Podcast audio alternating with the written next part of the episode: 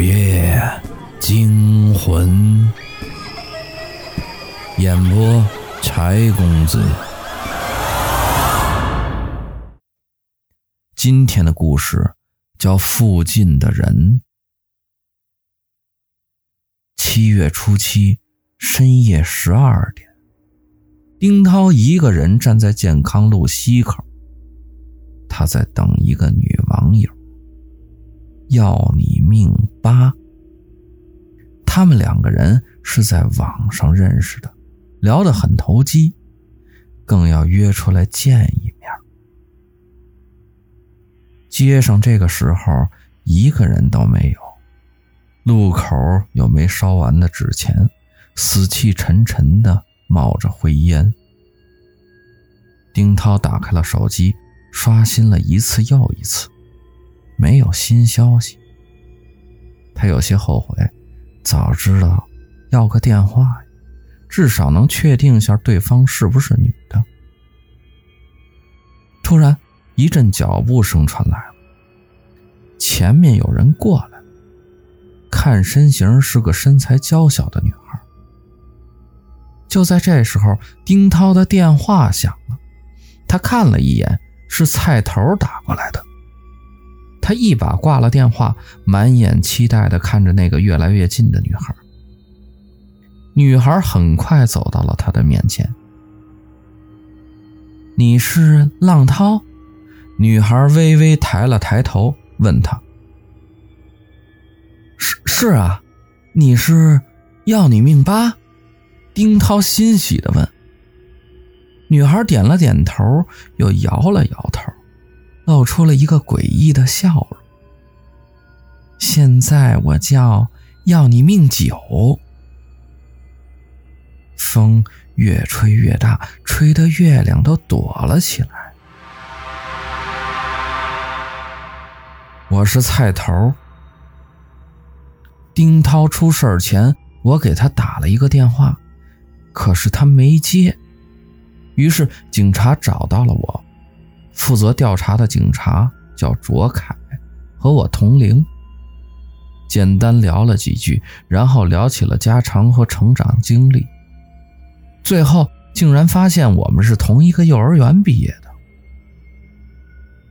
因为卓凯的关系，对于丁涛的事情，我知道的更多了一点。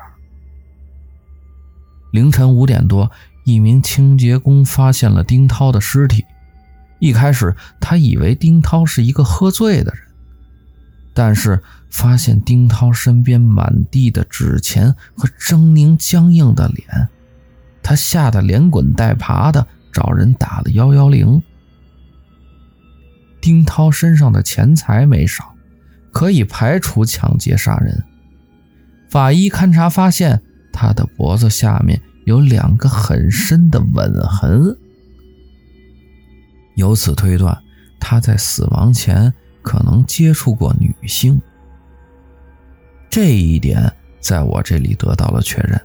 他只有在和女人聊天的时候才会拒接我的电话。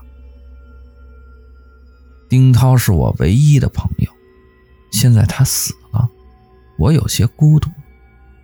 站在丁涛的房间里，似乎还能看到他躺在床上懒洋洋的样子。滴滴滴，手机响了一下，我打开看了一眼，是一个附近的人加我的消息。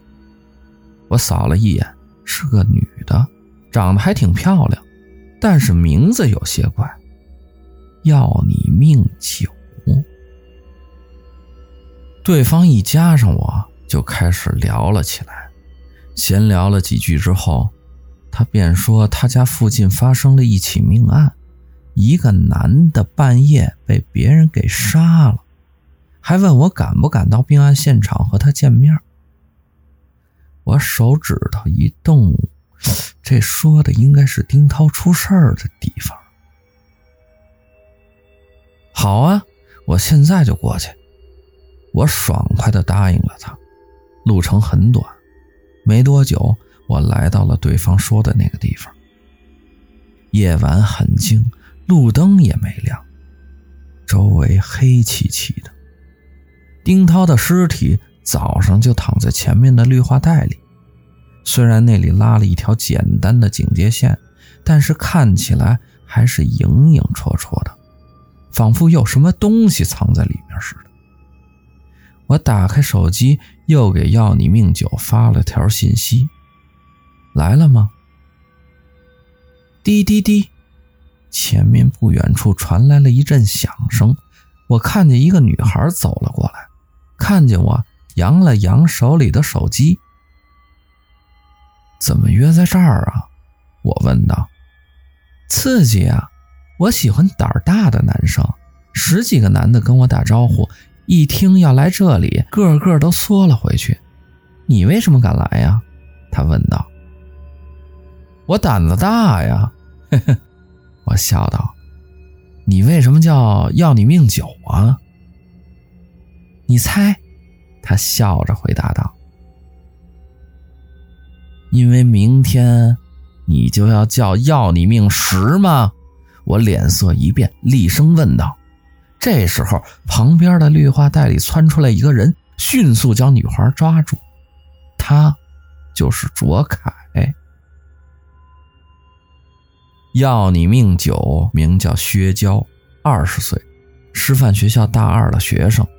一周前无意中加入了一个名叫“要你命”的恐怖群。新进的群友都要玩一个游戏才能考核通过。游戏规则很简单，就是利用自己的优势成功吓到一个陌生人，然后就算过关了，可以继续待在群里。薛娇很喜欢恐怖的东西，那个群里讲的段子和话题都是她感兴趣，所以她很希望能留下来。卓凯调取了那个要你命的恐怖群，里面加上薛娇，一共九个人，成员名称从要你命一依次排开。群主是一个群众演员，因为参演过一部小成本的恐怖片，然后就组建了这个群。要你命的网友们都被带来了。这个群从来没组织过见面，没想到第一次见面就是在派出所里。除了要你命八，其他人都到了。这八个人有男有女，一点都没有害怕的样子，叽叽喳喳的，兴奋极了。但是说起要你命八，大家的说法却不一样。有人说他是男人，也有人说他是女人。你们到底为什么要找要你命八呀？群友讨论完之后问道。因为他昨天杀了一个人。卓凯说出了原因，所有人都静了下来。八个人的笔录有些繁琐，卓凯和他的同事有些应接不暇。我干脆也打起了下手，一直忙到晚上十点多才算完。我跟着一群要你命的群友走出了派出所，大家陆陆续续的离开了，顺路的顺路，拐弯的拐弯，最后竟然只剩下了我和薛娇。你还要我命吗？我开玩笑的看着他，别吓我了。听卓警官说，死的那个人是你的朋友？薛娇看着我问道。我叹了口气，唉，是啊，我在这个城市就这么一个熟人，没想到他竟然还出事儿了。薛娇安慰了我几句，然后我们沿着大路向前走去。走到分别的路口时，薛娇忽然又说话了。其实，我和八号聊过，她是个女孩。什么？我愣住了。可你不是最后进的群吗？我们之前就认识，是他介绍我进这个群的。我们之前在另一个群里聊的。薛娇顿了一下，也是一个恐怖群，叫叫还我命。还我命！这名字听得我打了一个哆嗦。是的，进这一个群里的人都说自己是鬼，大家说话都鬼气森森的，有时候我真的觉得是在跟一群鬼聊天儿。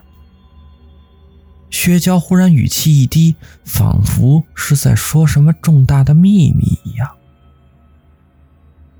薛娇是无意中加入“还我命 ”QQ 群的。薛娇入群没多久，群里就组织了一次聚会。那次聚会，薛娇没去。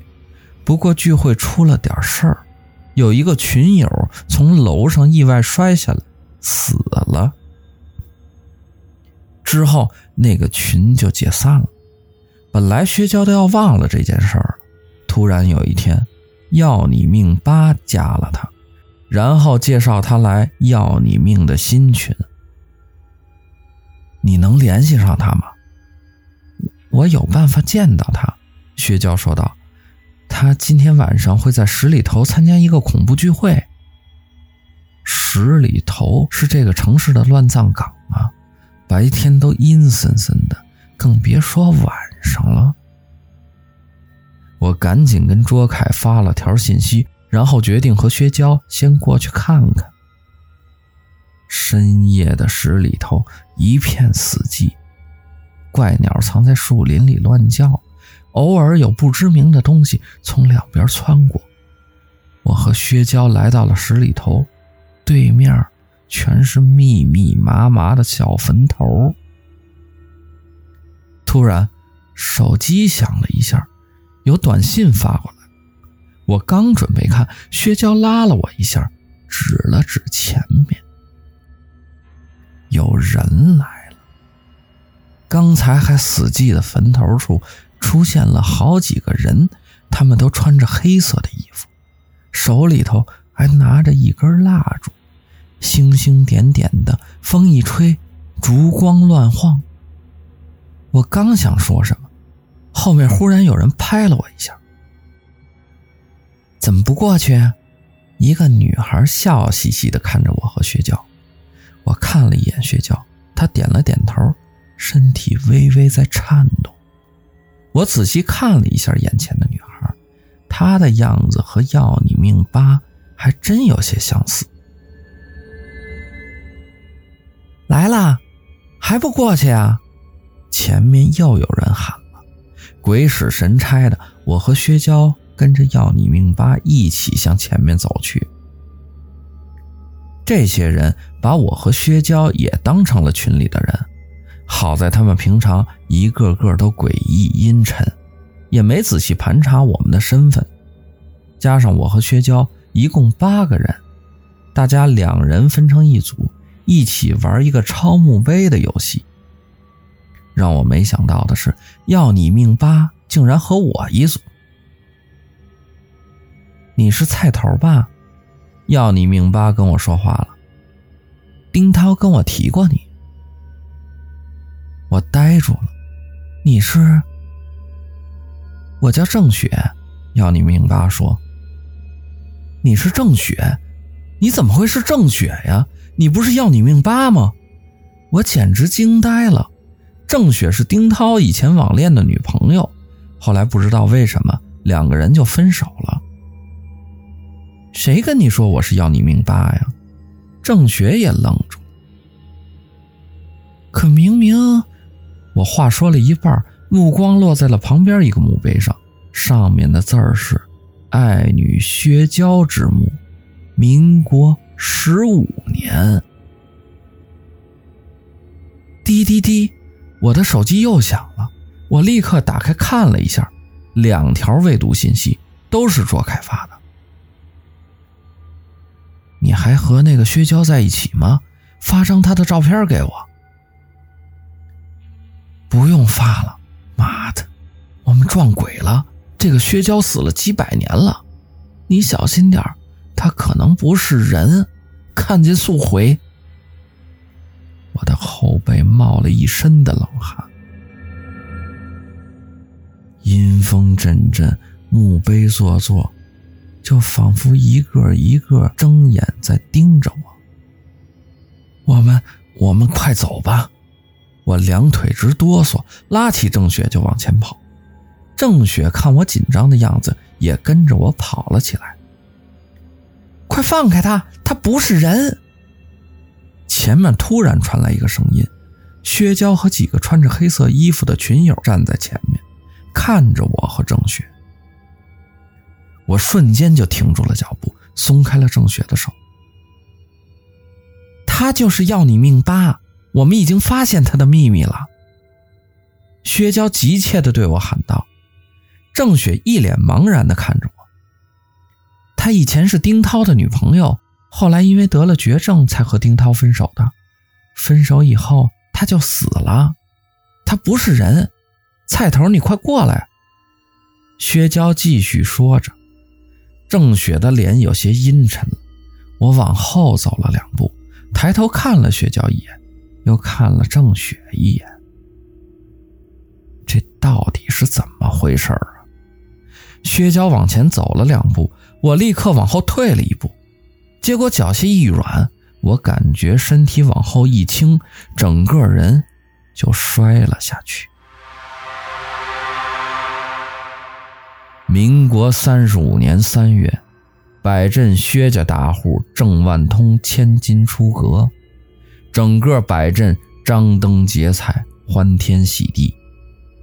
迎娶薛家千金的是邻镇的一个姓赵的家族。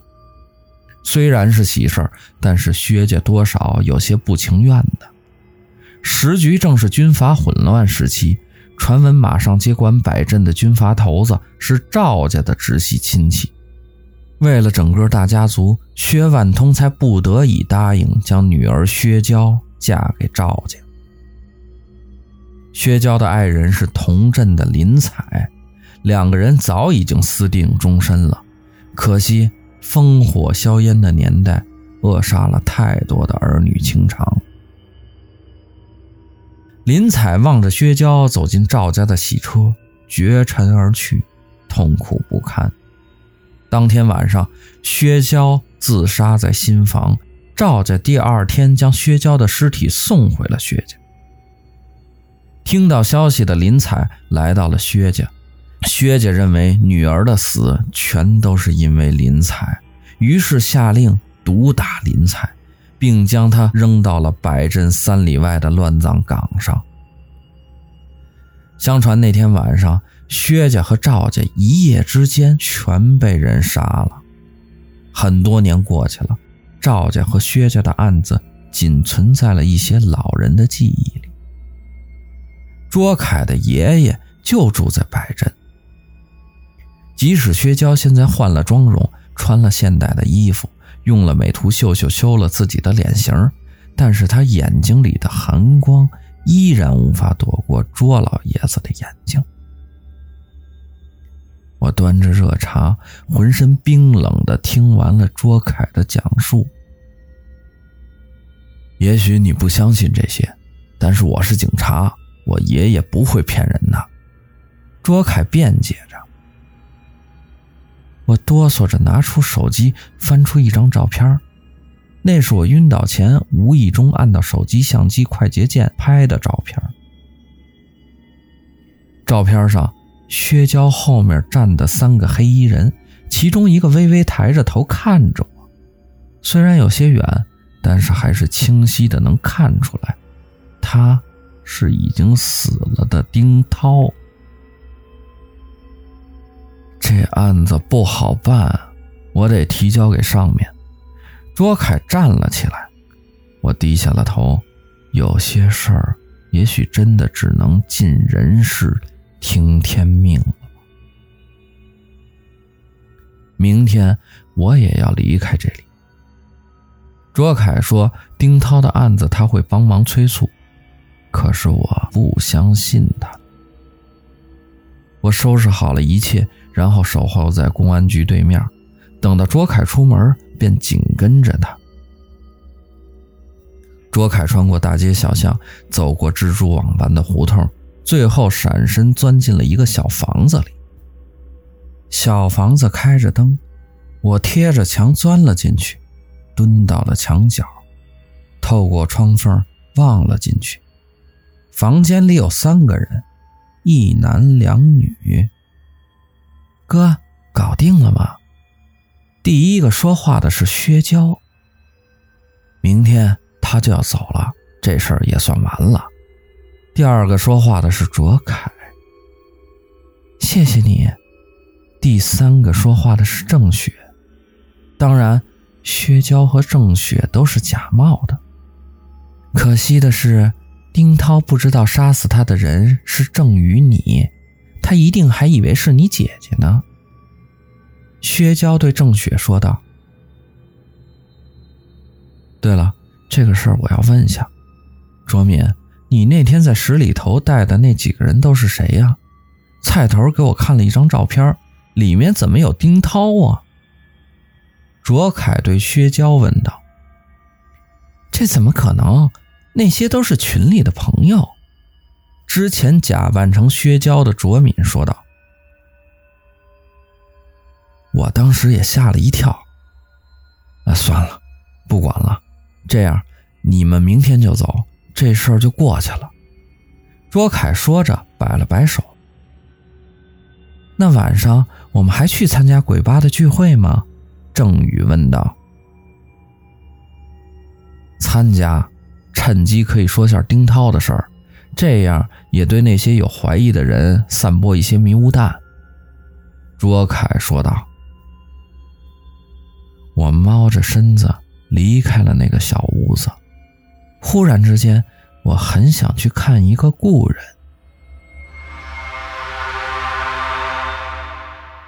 我推开门，一股陈旧的气息窜入了鼻子里。我看了看客厅，中间放着一张黑白照片，那是柏镇在拆毁前最后的照片。卓凯的爷爷坐在第一排，后面还有好多人。你找谁？身后传来了一个苍老的声音。我转过头笑了笑。有些故事并不是没有结尾，而是因为讲故事的人不知道结尾。当年奄奄一息的林采大难不死，在一个山崖半山腰的山洞里活了下来。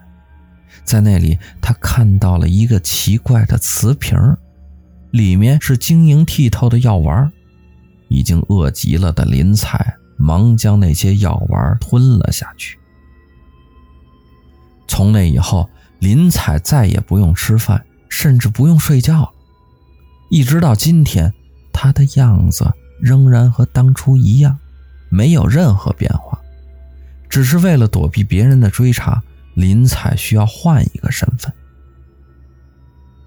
我就是林采。两年前，我认识了丁涛，然后两个人一起来到这里打拼。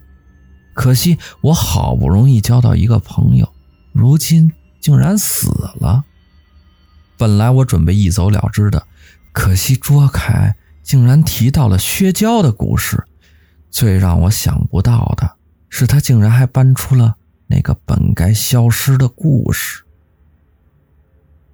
故事讲完了，卓凯的爷爷因为惊吓过度，没有了呼吸。柏镇的人终于全部都成了历史。我离开了卓家，手机提示已经是深夜十一点了。现在卓凯他们正在参加一个鬼吧聚会，他们不知道我也在那个群里。